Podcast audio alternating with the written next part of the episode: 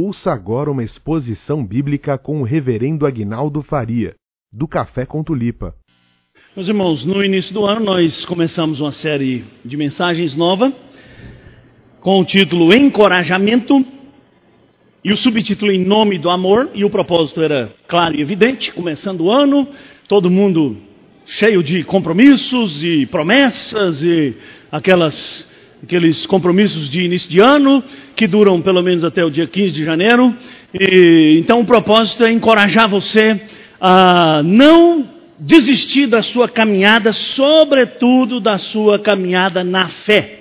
Porque, como eu já disse aqui nas duas outras mensagens que nós já apresentamos, encorajamento para estudar e ganhar dinheiro ninguém precisa. Todo mundo já levanta cedo amanhã, pega metrô, pega ônibus e, e rala e trabalha até tarde e vira à noite, mas para buscar as coisas de Deus, para orar, para ler a Bíblia, para congregar, às vezes a gente fica desanimado e às vezes as dificuldades vão sufocando a nossa fé e a nossa esperança. Então, lendo a carta que Paulo escreveu a Filemon, esta pequena carta que tem só 25 versículos, e eu falei para os irmãos que se pelo menos você ler a carta de Filemão, a carta de Paulo a Filemão, uma vez por semana, e no final dessa série você tiver decorado a carta, pronto, já está uma bênção. Né?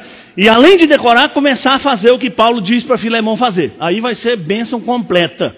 Então, o propósito é exatamente olhar para a carta que Paulo escreveu para Filemão, que eu estou propondo, foi escrita para encorajar Filemão diante de uma situação difícil, diante de uma decisão séria que ele teria que tomar quando recebesse a carta.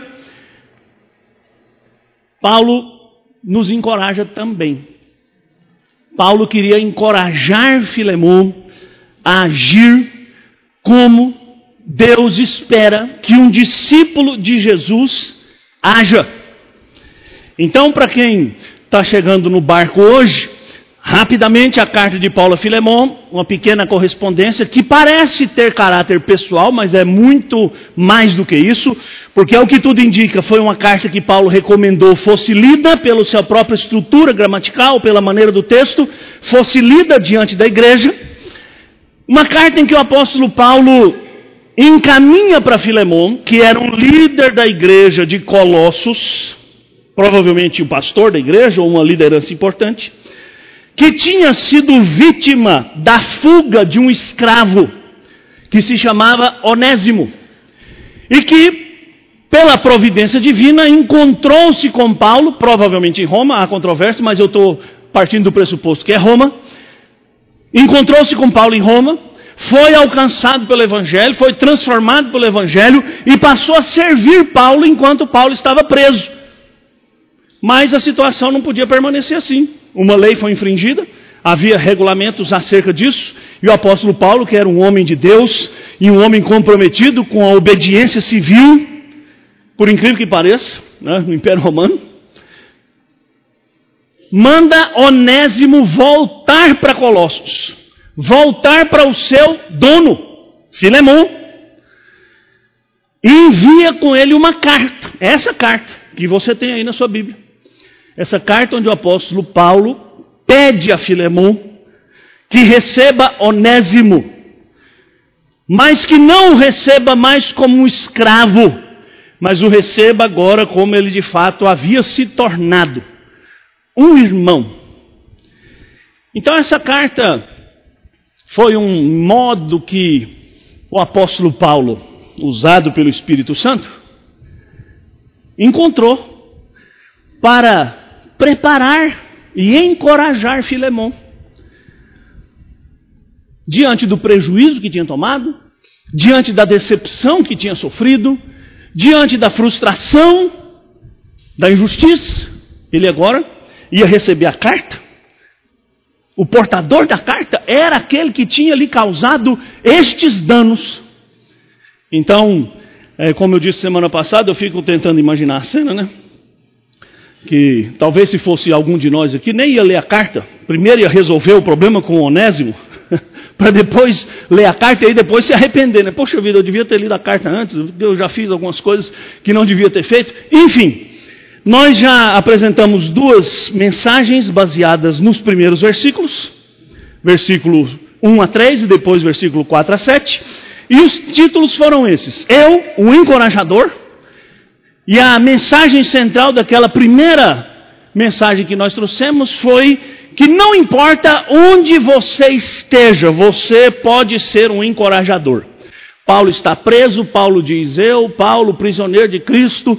Paulo se apresenta assim, já de pronto para impactar Filemon e nos impactar. Porque às vezes a gente, diante de situações muito mais, menos dramáticas, ficamos de braço cruzado, não fazemos nada ou fazemos menos do que poderíamos e menos do que deveríamos. Então a primeira mensagem é: você pode ser, deve ser, precisa ser um encorajador. Segundo, semana passada, palavras que encorajam. O apóstolo Paulo, como homem sábio que era, usou as primeiras palavras da carta para falar das virtudes de Filemão e para dizer a Filemão que ele, Paulo, orava por ele. E que agradecia a Deus pelo que Filemão fazia, pela bênção que Filemão era lá na sua comunidade. Ou seja, o apóstolo Paulo destacou as virtudes de Filemão. E nós precisamos aprender a fazer isso, irmãos. Quase sempre nós somos rápidos em criticar e lentos em elogiar. Quase sempre nós somos especialistas em ver defeitos e muito, com muita dificuldade, conseguimos enxergar virtudes. E o apóstolo Paulo nos ensinou naquela porção da sua carta que nós devemos usar nossas palavras para encorajar, para estimular, para incentivar e, acima de tudo, para orar. Paulo orou por Filemon. E nós falamos aqui, e é verdade, que não deveríamos fazer nada, sobretudo quando se envolve dificuldades relacionais, sem orar, sem buscar a direção do Senhor. E eu acredito que essa é uma falha crônica na nossa vida. Agimos primeiro e oramos depois. E quase sempre a coisa não dá certo. Hoje nós chegamos ao versículo 8. Então, eu vou ler versículo 8, versículo 9 e versículo 10.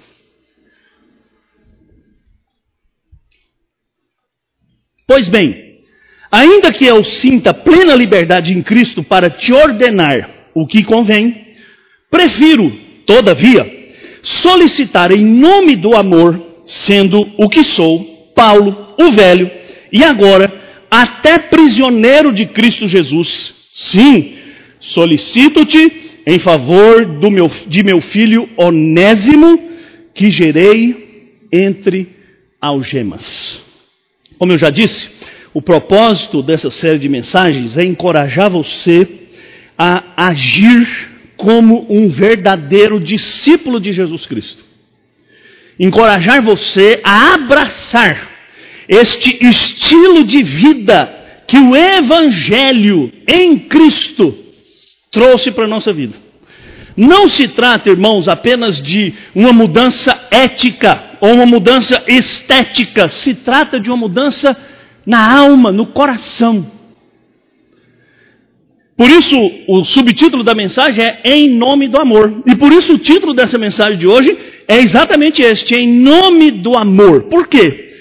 Porque muitas vezes nós somos muito ciosos, muito criteriosos dos nossos deveres religiosos, somos fiéis, às vezes, na nossa frequência, no exercício dos nossos ministérios, mas a pergunta fundamental é: a nossa motivação é o amor? É o amor pelo Senhor, pelo reino do nosso Redentor Jesus Cristo.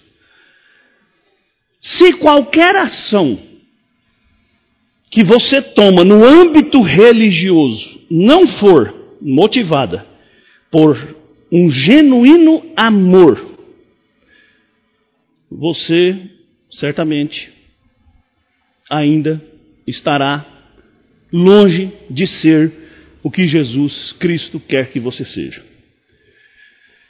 Nas duas semanas anteriores eu falei, trouxe dois exemplos de encorajamento. Né? O encorajamento heterodoxo, que Guilherme Farel fez a Calvino, para Calvino ficar lá eh, em Genebra, né? e, e, o encorajamento foi que Deus amaldiçoe suas férias. Já pensou? Você saindo de férias aqui para pra Praia Grande e eu chego lá na sua casa e falei, você não vai trabalhar na igreja? Não, nas férias em janeiro, não vai largar os ministérios, tudo que Deus amaldiçoe suas férias. É, eu acho que é um pouco heterodoxo isso, mas foi o que Farel fez. E Calvino, que era um homem cioso dos seus deveres, falou: não, vamos deixar isso aqui, vamos ficar aqui em Genebra mesmo, vamos deixar as coisas assim mesmo. E como eu disse, Paulo, oh, Calvino, né, contou essa história 31 anos depois, no prefácio de um comentário que ele fez. Essa história marcou o coração dele. Semana passada eu contei a história do pastor John Fawcett, que foi encorajado pela comunidade pequena que ele pastoreava lá no interior da Inglaterra, a permanecer no pastorado daquela igreja com muita dificuldade, com muita dificuldade econômica. E aí, ele, encorajado pelos irmãos, abraçou aquela comunidade e permaneceu ali, embora tivesse o convite para pastorear uma grande igreja. E aí, ele compôs aquele hino que nós falamos aqui. Benditos laços são os do fraterno amor. Olha que hino lindo, né? Ele louvou a Deus por aquela fraternidade. Hoje, eu quero ler a carta que um pai escreveu para o seu filho. E o propósito desse pai era encorajar o seu filho a permanecer firme. É uma carta real, não é carta fictícia, não. É uma carta real. Que talvez quando eu começar a ler, alguns já terão lido. Mas que ilustra o esforço de um pai para encorajar o seu filho a permanecer firme na fé e na obra. Esse pai tinha enviado seu filho, junto com outro missionário, para o campo missionário. E enquanto o filho estava lá no campo missionário, ele escreveu essa carta. E a carta é, talvez seja um pouquinho longa, vai durar uns três minutos a leitura, mas eu acho que vale a pena a gente ler.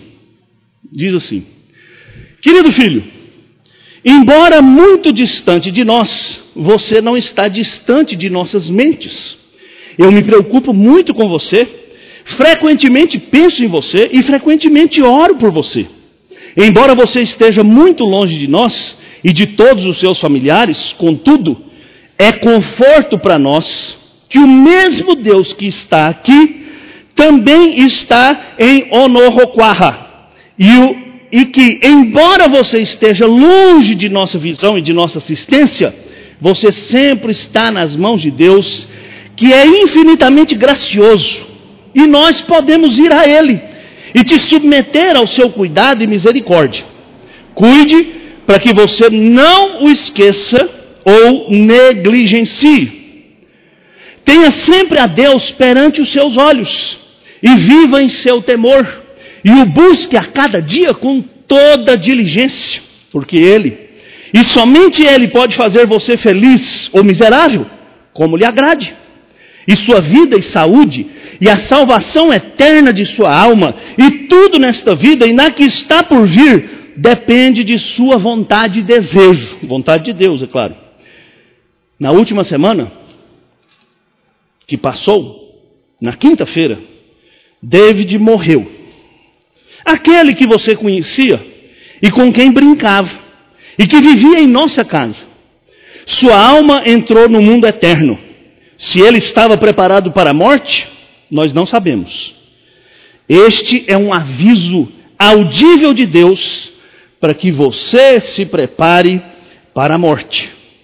Você vê que ele, sendo jovem, morreu, tal qual aqueles que são velhos. David não era muito mais velho do que você. Lembre-se do que Cristo disse: que você deve nascer de novo, ou nunca verá o reino de Deus. Nunca se dê ao descanso enquanto não tiver uma boa evidência de que você é convertido e tornou-se uma nova criatura. Nós esperamos que Deus preserve sua vida e saúde e que você retorne a Stockbridge novamente a salvo. Mas sempre se lembre de que esta vida é incerta. Você não sabe se irá morrer em breve, portanto há necessidade de estar pronto. Nós temos há pouco ouvido que seus irmãos e suas irmãs em Northampton e Newark estão bem. Seu idoso avô e sua avó, quando estavam em Windsor, mandaram dizer que o amam. Todos nós aqui dizemos o mesmo. Eu, seu eterno e afetuoso Pai. Já tinha lido essa carta? Essa carta foi escrita em 1755 pelo reverendo Jonathan Edwards, pastor congregacional, grande teólogo, um servo de Deus extraordinário, que viveu só 55 anos, morreu cedo. Um mês depois de assumir a presidência do que viria a ser a Universidade de Princeton. Uma carta normal, né? Eu acho que qualquer pai escreveria uma carta assim para um filho. Por que, que eu quis ler essa carta? Sabe por que, que eu quis ler essa carta? Porque o filho de Jonathan Edwards, que recebeu essa carta, tinha a avançada idade de nove anos. Nove anos de idade. Imagine nós hoje escrevendo uma carta para um filho de nove anos. E dizendo: Olha, prepare-se porque você vai morrer. Não é só velho que morre, jovem também morre. O David morreu. Seu amiguinho. Com nove anos no campo missionário. Servindo entre os índios moicanos. Ele não morreu, se tornou um grande teólogo também, um dos maiores eruditos na língua moicana, livros, escreveu livros sobre essa língua, pregou o evangelho, foi pastor. Mas sabe, eu fiquei assim chocado com essa carta, porque escrever uma carta assim para um menino de nove anos tem muito para nos ensinar, não é? Como eu falei outro dia aqui para os jovens, né? Que estão preocupados em comprar ingresso para ir no Lula Palusa, sei lá onde mais. Calvino, com 26 anos, estava editando a primeira edição das Institutas. Lutero, com 30 e poucos, estava fazendo a reforma. Um menino de 9 anos recebe uma carta de um pai dizendo: Olha, cuida da sua vida espiritual. Não dê descanso à sua alma enquanto você não tiver sinais evidentes de que você nasceu de novo. Pensa bem, irmão. Um menino de 9 anos não descanse a sua alma enquanto você não tiver na sua vida sinais evidentes de que você nasceu de novo. ah, nessa altura da vida nós estamos preocupando com um tablet novo, com PlayStation 4 e com essas coisas. É claro, são outros tempos, né, irmãos, mas eu quis ler essa carta, porque essa carta me desafia e nos desafia a sermos encorajadores daqueles que estão ao nosso redor, daqueles que estão dentro da nossa casa, os nossos filhos, os nossos amigos mais chegados. Então, hoje eu quero meditar com você sobre com esse tema, em nome do amor. E esse título, né? E o tema eu quero falar sobre os argumentos de Paulo para estimular Filemão a agir como se espera agir de um discípulo de Jesus Cristo. E, irmãos, é muito importante que nós reflitamos sobre esses assuntos. Como eu disse, às vezes nós estamos é, tão envolvidos com tantas necessidades, e eu considero necessidades legítimas. O sustento da nossa casa, a família, o lazer, não há nada pecaminoso nisso. Que bom que Deus nos deu a vida num mundo tão maravilhoso que a gente possa desfrutar e tantas coisas boas por fazer e para fazer. Mas nós não podemos perder de vista que nós somos mais do que seres fadados a viver essa vida e pronto, nós fomos criados por Deus para Ele, para a glória dele. E é nele, e somente nele, que nós vamos encontrar o sentido. Então eu, quando abracei a Cristo, e você quando abraçou a Cristo, e se você ainda não abraçou, que Deus tenha misericórdia da sua vida para que você o abrace, encontrou, encontramos, encontrei um sentido para a existência. Um sentido para tudo que eu faço. Para levantar de manhã, para trabalhar, para andar, para correr, para comprar, para vender.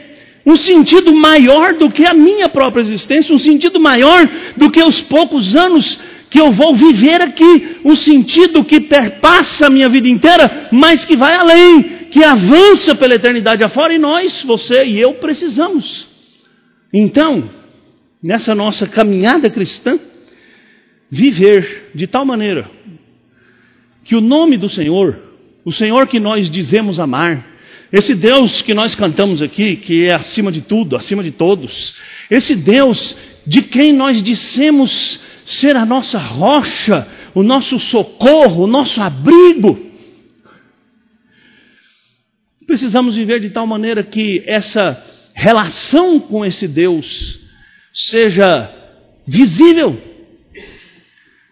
Porque Jesus Cristo disse que nós somos o sal da terra e a luz do mundo.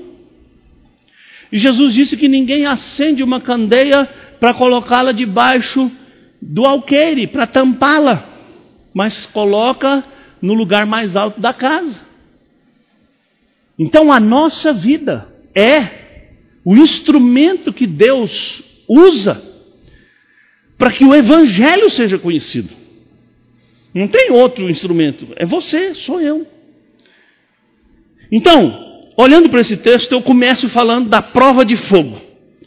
O apóstolo Paulo começa, se você tiver aí com a sua Bíblia aberta, lá em Filemão, é, é, versículo 8, uma expressãozinha que o apóstolo Paulo usa. Não precisava nem abrir a Bíblia, né? mas eu vou abrir para ficar aberto aqui. Paulo diz assim no versículo 8: Pois bem, ainda que eu sinta plena liberdade em Cristo para te ordenar o que convém. Pois bem, algumas versões dizem por isso, portanto, então. Por isso, portanto, então o quê? Mensagem da semana passada, o apóstolo Paulo falou das virtudes de Filemão, falou do seu amor, falou de como ele estava sendo uma bênção para as pessoas ao redor, como Paulo mesmo estava se sentindo confortado, animado, é, entusiasmado ao ouvir notícias de Filemão. Eu disse que muito provavelmente o apóstolo Paulo sequer conhecia Filemão pessoalmente, porque Paulo nunca foi até Colossos, até onde se sabe, mas ele ouviu falar da vida daquele irmão. Ele ouviu falar de como ele era uma bênção, Agora chegou a hora de provar se aquilo que fora dito sobre ele era de fato verdade. Por isso que eu estou chamando isso aqui de prova de fogo. Paulo fez uma transição muito, entre aspas, comprometedora da sua percepção de Filemão e da oração que ele fez em favor de Filemão. Ou seja, ao dizer por isso, o apóstolo Paulo está chamando Filemão ao comprometimento. Antes de fazer qualquer pedido, o apóstolo Paulo diz: Olha, eu já ouvi falar de todas essas virtudes suas, eu estou orando a Deus para que a sua, a sua fé nessa comunhão seja cada vez mais visível como um testemunho do poder do Evangelho. Por isso, pois bem, agora você vai ter a oportunidade de colocar em prática, numa situação de crise, o evangelho que você abraçou.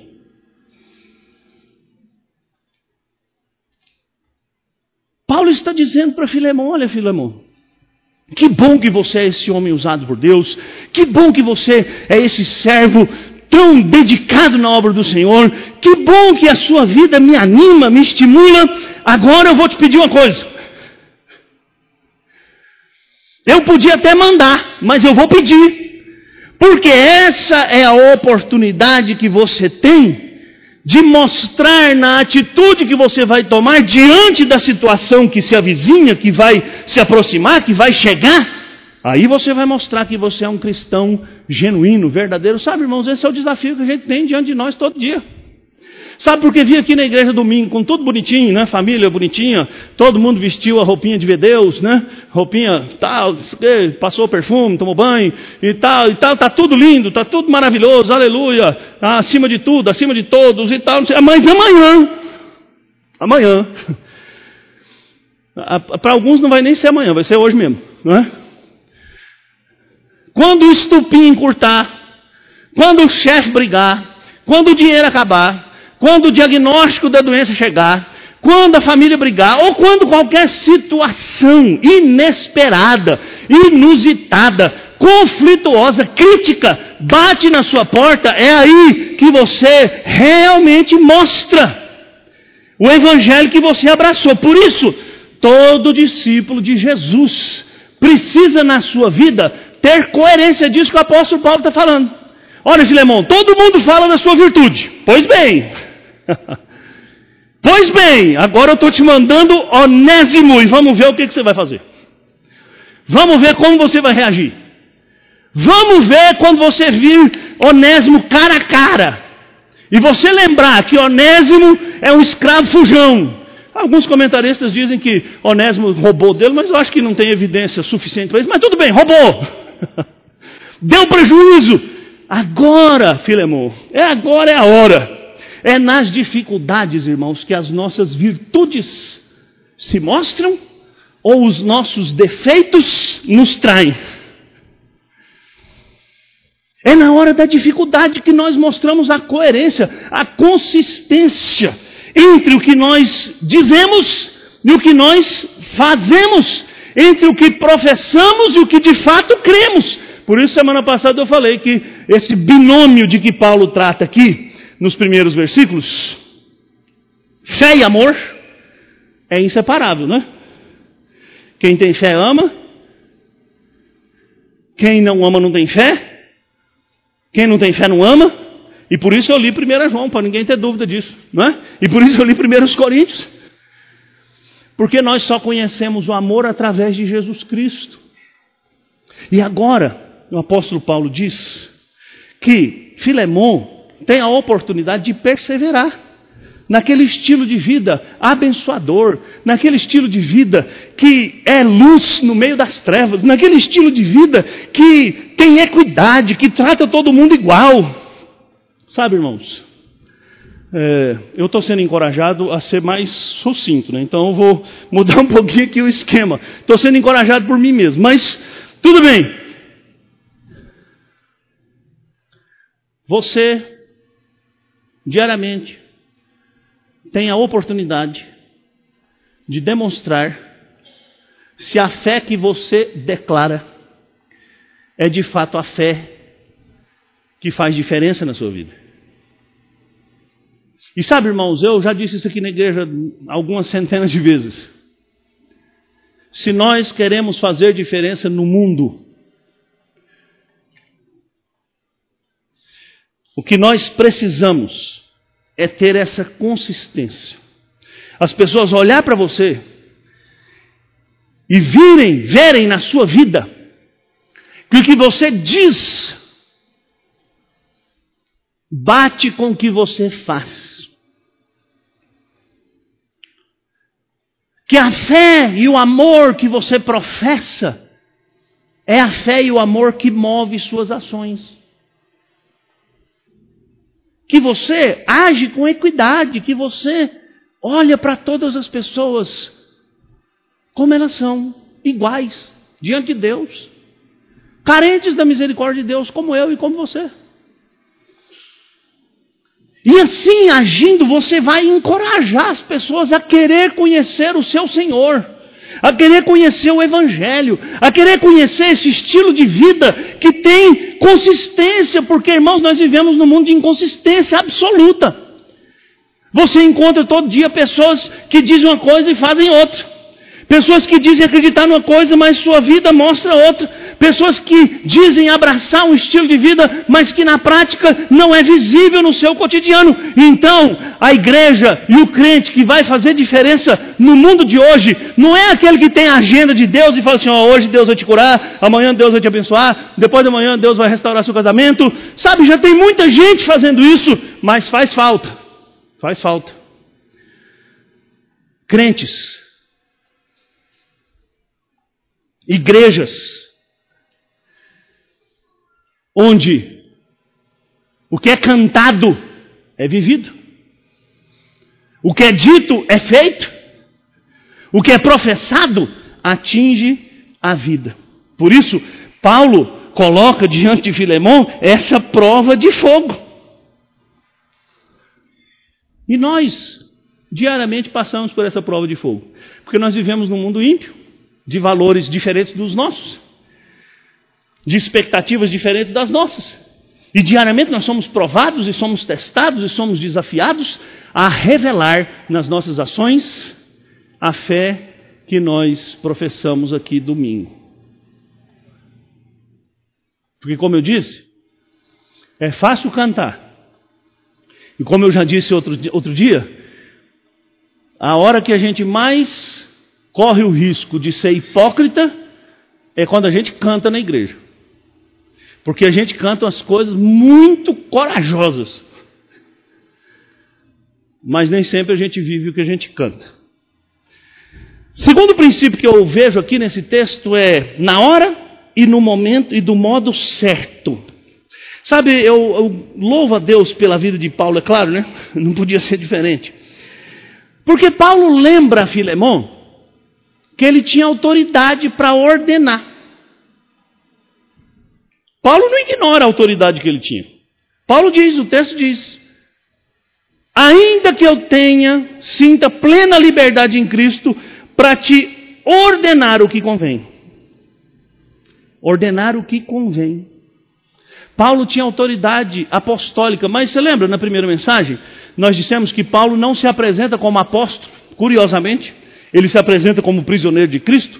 Paulo, nessa carta, ele não invoca a sua autoridade apostólica em nenhum momento, porque Paulo queria que Filemão, como nós também, agíssemos não simplesmente mandados por alguém que tem autoridade, mas motivados por aquilo que realmente legitima as nossas ações, que é o amor. Mas existe uma cláusula aqui que regula a autoridade de Paulo. Paulo diz assim: Eu tenho plena liberdade em Cristo minha autoridade vem de Cristo, mas a minha autoridade é para ordenar o que convém. Não é para ordenar o que eu quero, não é para ordenar o que eu acho, não é para ordenar o que eu desejo, mas é para ordenar o que convém. O que convém a quê? Convém a alguém que é um discípulo de Jesus Cristo.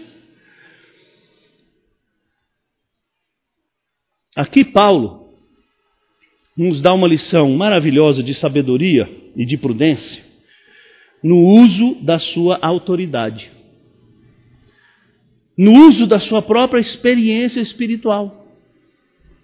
Paulo não se coloca como o juiz de Filemão, ou como alguém que quer manipular Filemão, ou como alguém que quer fazer valer da sua autoridade, transformando a sua autoridade em autoritarismo. Sabe, irmãos, e com quem que Paulo aprendeu a agir assim?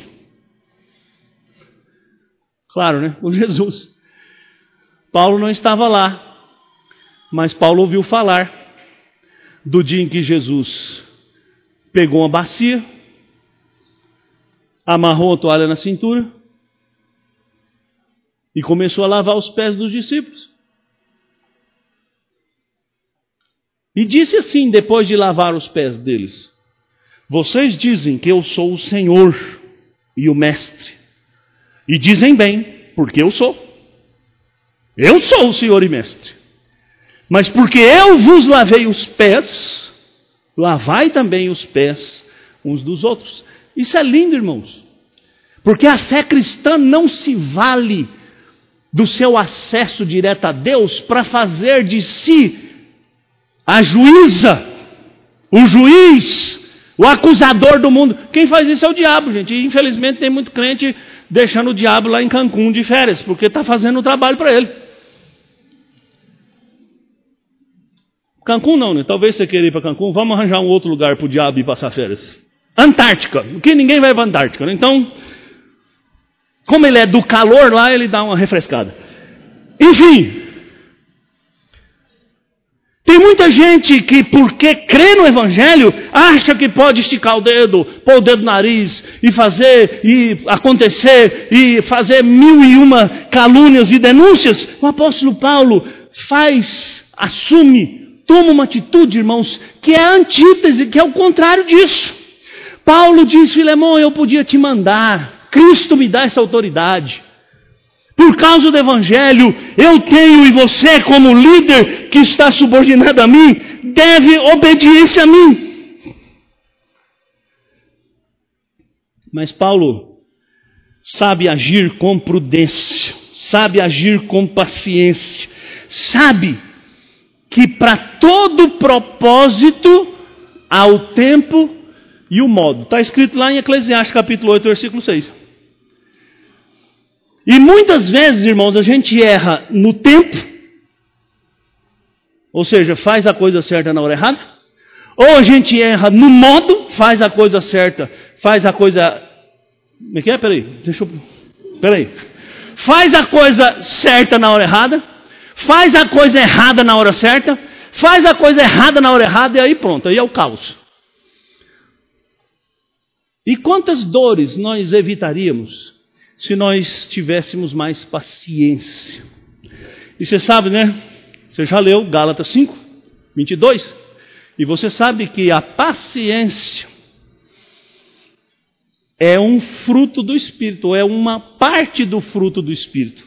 Mas não é paciência só, paciência pouca. É longanimidade, que é o superlativo da paciência. Então, assim, se você é uma pessoa impaciente, o remédio para a impaciência não é tirar férias. O remédio para a impaciência é oração. Porque é o Espírito Santo que produz em nós essa longanimidade, essa paciência. Paulo sabia que, como um discípulo de Jesus Cristo, ele precisava ser o exemplo. Olha que coisa linda, irmãos. O apóstolo Paulo ordena a Filemão, ou vai ordenar a Filemão, algo que ele faz antes de mandar. Agir como um exemplo de piedade, de fidelidade, de amor, de prudência. Muitas dores, irmãos, nós evitaríamos se nós fôssemos mais prudentes se nós pensássemos antes. Se a gente obedecesse o que Tiago diz lá, irmãos, sejam prontos para ouvir, tardios para falar e tardios para se irar. A gente inverte o versículo, né? Gente diz: seja pronto para se irar, pronto para falar e tardio para ouvir. E essa imprudência, essa intolerância é desestimulante. Para encorajar as pessoas, nós precisamos ter paciência. Paciência com as faltas dos outros, paciência com as limitações dos outros, paciência com as dificuldades, com as incoerências, com as inconsistências. Nós precisamos ser modelo, exemplo. Lembra de novo, vamos lembrar de novo. Nós somos o sal da terra e a luz do mundo.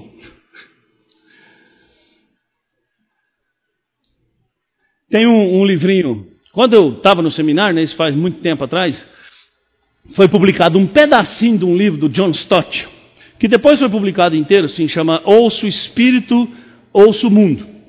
Mas na minha época de seminário, né, não tinha livro nenhum, ninguém comprava livro, não tinha nem crente direito. Então foi publicado um, um capítulo dele, né, com o título o, o Cristão em uma Sociedade Não Cristã.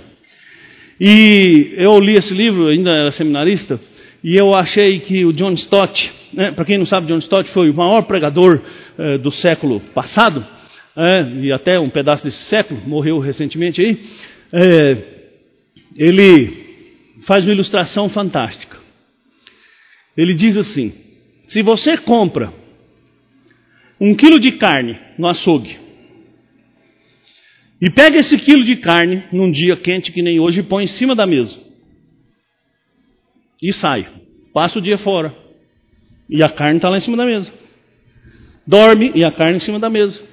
Três dias depois a carne está em cima da mesa. O que acontece com a carne? Apodrece. Fede. Aí John Stott diz assim: Você tem o direito de pôr a culpa na carne? Chega lá na mesa e fala: Sua carne, ignorante. Você não sabe que existe geladeira? Que bastava você ir para a geladeira que você se preservaria? Você é inútil.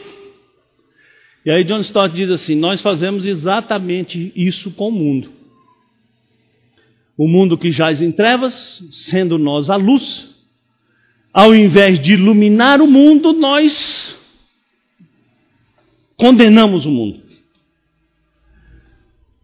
Ao invés de preservar a vida com a mensagem do Evangelho, com o nosso exemplo, com o nosso testemunho, nós simplesmente condenamos o mundo e assumimos uma postura absolutamente desencorajadora, porque muitas pessoas olham para nós, olham para a igreja, olham para os crentes e pensam desse jeito eu não quero ser, tá bom do jeito que eu sou. Infelizmente, em muitos casos, é verdade. Mas Paulo não para aí. Paulo declara que só o amor legitima a ação. Paulo diz: Eu poderia ordenar o que convém. Prefiro, todavia, solicitar em nome do amor. Prefiro, todavia, solicitar em nome do amor. Irmãos, isso é tremendo. Que desafio tremendo Paulo coloca diante de Filemão de uma maneira sábia, uma maneira sábia de encorajar alguém. Paulo não diz, Filemão, faça porque é seu dever. Faça porque eu estou mandando. Faça porque eu sou o apóstolo que fundou essa igreja e você está debaixo da minha autoridade. Você está debaixo da minha cobertura espiritual. Já ouviu isso? É, essa é de amargar, essa é de fazer Jesus tremer no céu. Hã? Eu sou sua cobertura espiritual, portanto, faça. Se você fizer, você será abençoado. Gente, isso não é verdade, viu? A única cobertura espiritual que nós temos é a de Cristo. O único que tem o poder de aplicar ao nosso coração a palavra da verdade é o Espírito Santo. Então Paulo não invoca essa sua autoridade, até porque, irmãos, alguém que obedece simplesmente porque está sujeito a uma autoridade, não obedece como um cristão deveria obedecer, porque um cristão deve sempre obedecer por causa do amor. Por isso nós lemos 1 Coríntios 13. O que, que Paulo diz em 1 Coríntios 13? Se eu falar todas as línguas que existem, até as dos anjos, que não devem nem existir, se não tiver amor, não vale nada. Se eu der todos os meus bens para os pobres, se não tiver amor, não aproveita nada. Se eu me sacrificar, eu fizer uma autoflagelação e entregar minha vida para ser queimada, se isso não for feito por amor, isso não aproveita coisíssima nenhuma. Paulo diz para Filemão agir em nome do amor, porque o amor é a maior força que nós conhecemos, é a única força que realmente pode transformar o mundo, porque foi essa força, a força do amor, o amor de Cristo, que transformou você, e agora nós queremos transformar as outras pessoas com outras forças, com outros recursos. Por isso eu li 1 João.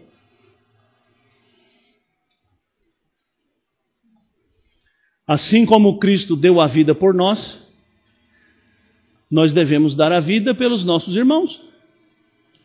Quem não ama não conhece a Deus, porque Deus é amor.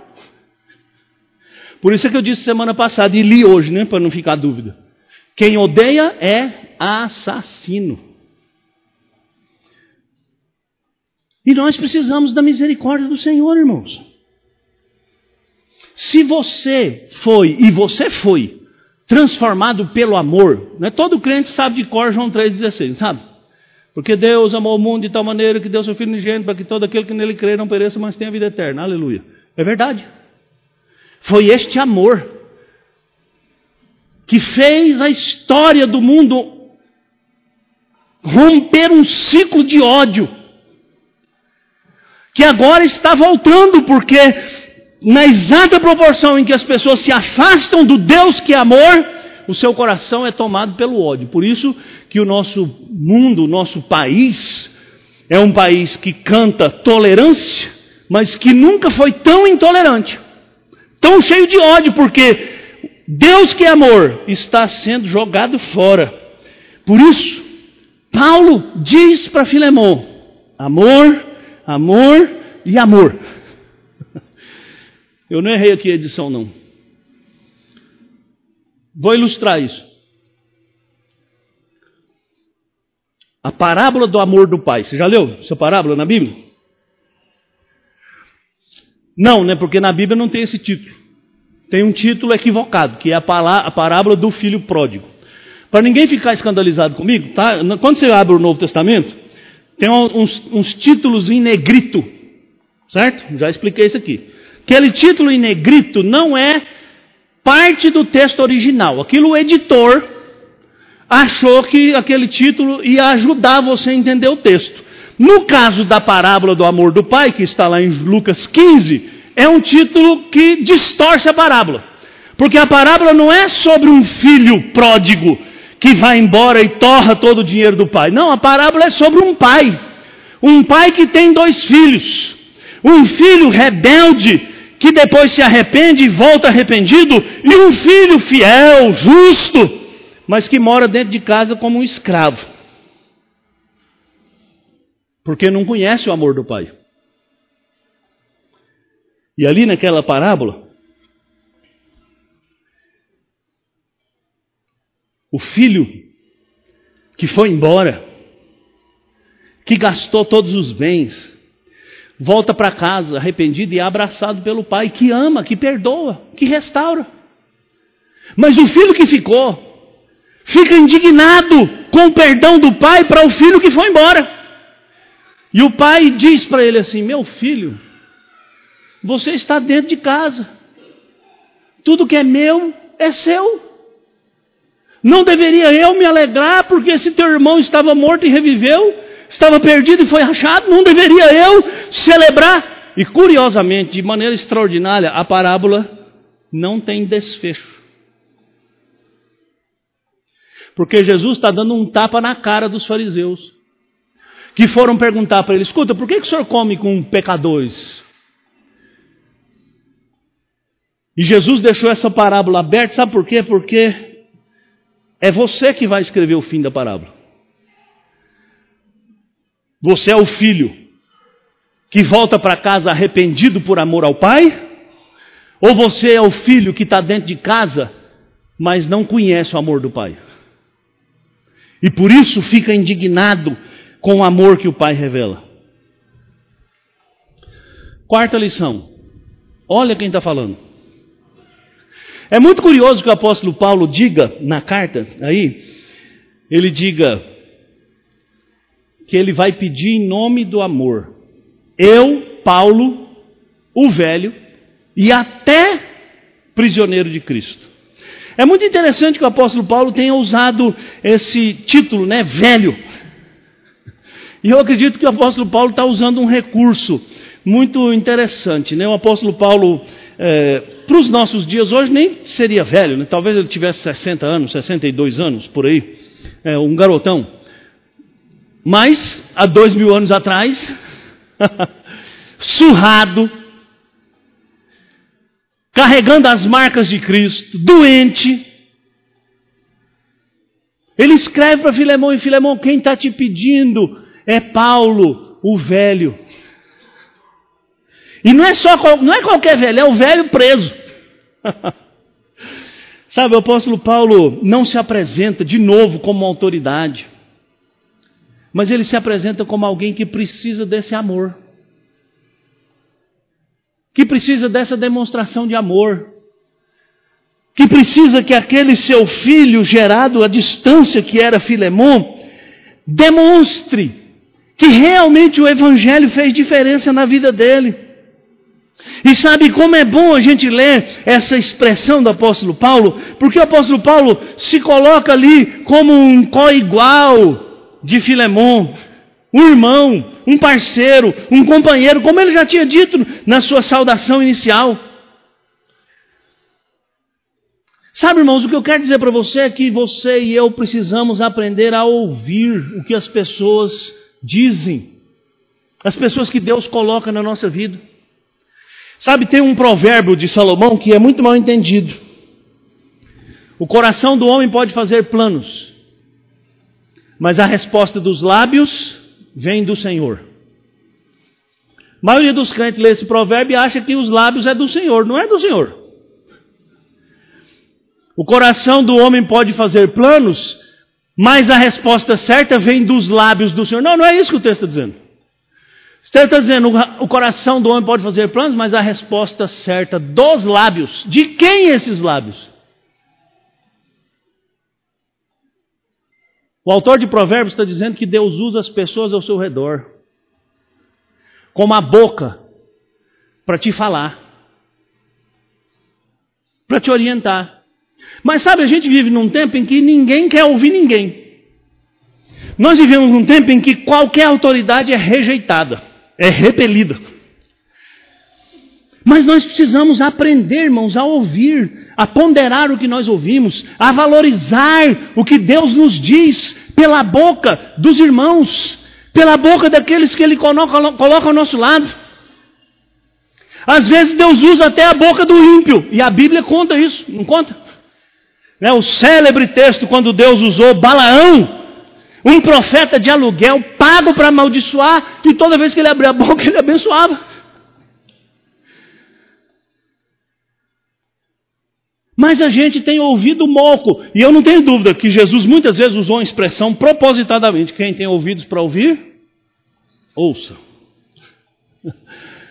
Nem todo mundo tem ouvido para ouvir. Tem muita gente, a maioria das pessoas tem ouvido para juntar cera, para infeccionar, né, para dar dor. Mas não é para ouvir. Às vezes Deus está gritando, Deus está clamando, Deus está falando. Mas você finge que não é com você, porque não é o que você quer ouvir, não é o que você quer fazer, não é a atitude que você gostaria de agir na sua vida. Alguém já definiu assim, né, que o inteligente é aquele que aprende fazendo. O sábio é aquele que aprende vendo o outro fazer. Observando, ouvindo. Sabe, aqui, sobretudo, uma palavra para os jovens. Os jovens ficam ali naquela ala ali. Aqui ficam os velhos. Não é não, gente. Aqui ficam os semi-jovens. Uma palavra para os jovens. Sabe, eu já fui jovem também e eu também achei que meu pai não sabia nada. E de fato, muitas coisas meu pai não sabia mesmo. A juventude às vezes acha que os seus pais, os seus avós, porque não sabem mexer no tablet, no computador, né, no, no, no, no WhatsApp, né? Sabe, seus pais podem não ter experiência com a modernidade, mas eles têm algo que você nunca vai ter igual a eles, que é a experiência de vida.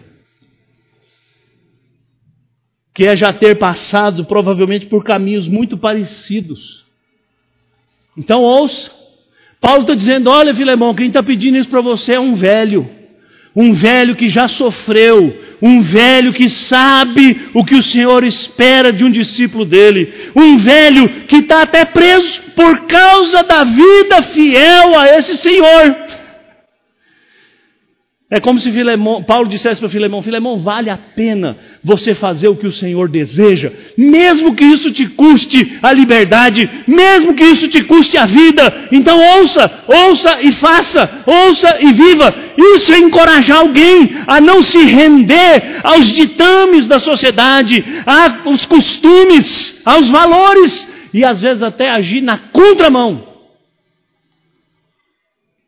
Por fim, Paulo desafia Filemon a crer no poder do Evangelho. É engraçado né, falar isso para um crente. Todo crente crê no poder do Evangelho.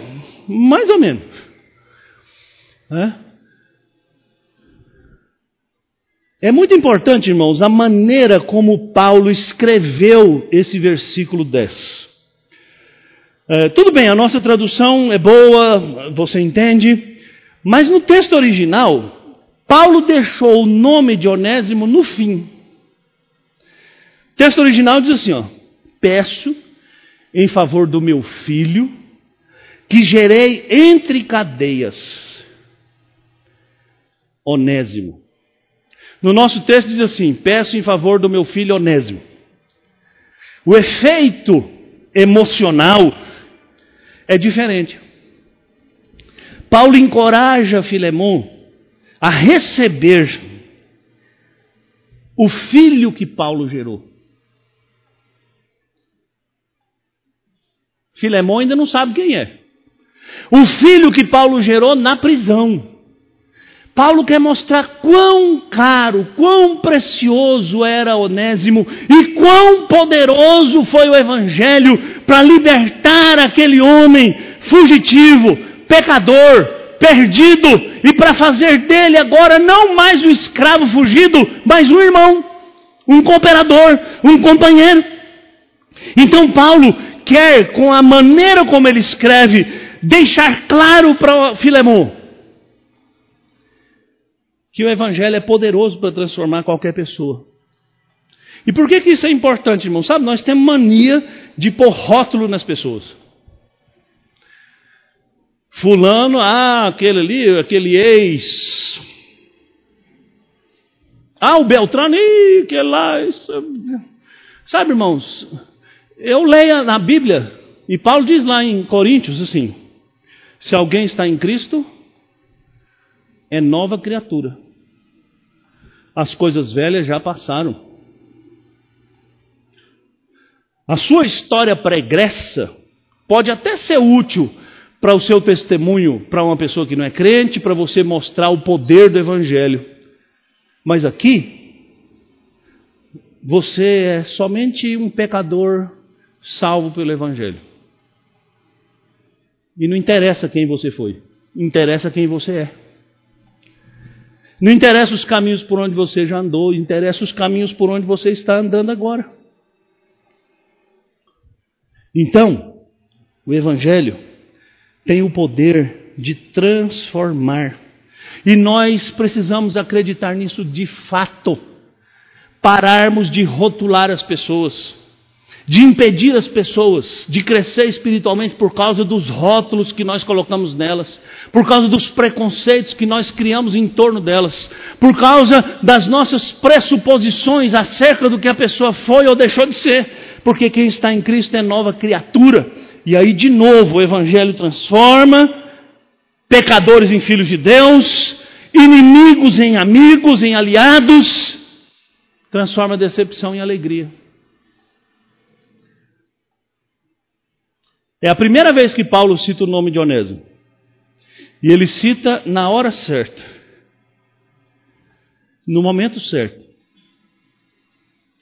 Então, eu queria encorajar você e fazer algumas aplicações rápidas aqui. Primeiro, seja coerente em sua vida, pois muitos, faltou essa aqui, poderão se sentir estimulados pelo seu exemplo. Ou não, né? Mude o que precisa ser mudado. Viva de conformidade com a fé. Como eu falei lá no começo, você é a luz do mundo. Jesus diz: enquanto eu estou no mundo, eu sou, eu sou a luz do mundo, mas Jesus não está mais aqui. Quem está aqui somos nós, seus discípulos. Sabe aquela historinha?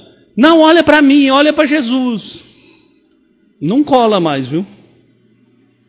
É olha para mim. Paulo diz para os coríntios: sede meus imitadores, porque eu sou de Cristo. Já pensou que coragem Paulo tinha? Né? Antes de cobrar, faz. Antes de apontar o dedo, olhe para você mesmo e seja uma testemunha do poder do Evangelho, seja um agente, não um fiscal. Tem gente que gosta de fiscalizar a vida alheia, mas não gosta de fazer coisa boa. Então, querido, a gente gosta muito de cobrar do outro, faça isso, faça aquilo, espera isso, espera aquilo, e você vai fazer o quê? Seja sempre motivado pelo amor, e se faltar amor, peça ao Senhor pois nós aprendemos a amar com Ele e como Ele. Ame de fato e de verdade.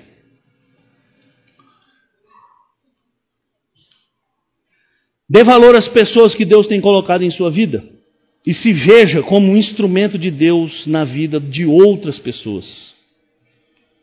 Pare para ouvir e ouça.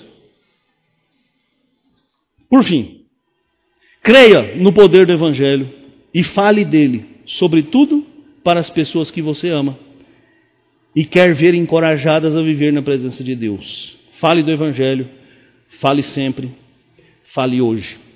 Eu termino dizendo algo que eu já disse aqui em outra ocasião. É estranho que alguém que é cristão diga ter amigos de longa data, amigos do peito, amigos de infância, amigos da vida inteira, e nunca tenha falado de Jesus para esses amigos. Nunca tenha anunciado o poder transformador do Evangelho. É preciso mudar de atitude. Vamos orar. Senhor, em nome de Jesus, ajuda-nos, encoraja-nos, que a graça e a misericórdia do Senhor esteja sobre nós. Perdoa-nos por não agirmos muitas vezes como convém e dá-nos a graça de sermos fiéis e sermos luz e sermos sal e sermos instrumento nas suas mãos. Em nome de Jesus. Amém. Obrigado por nos acompanhar nesta exposição. Se você quiser encontrar mais conteúdo cristão reformado, acesse cafécontolipa.com.br.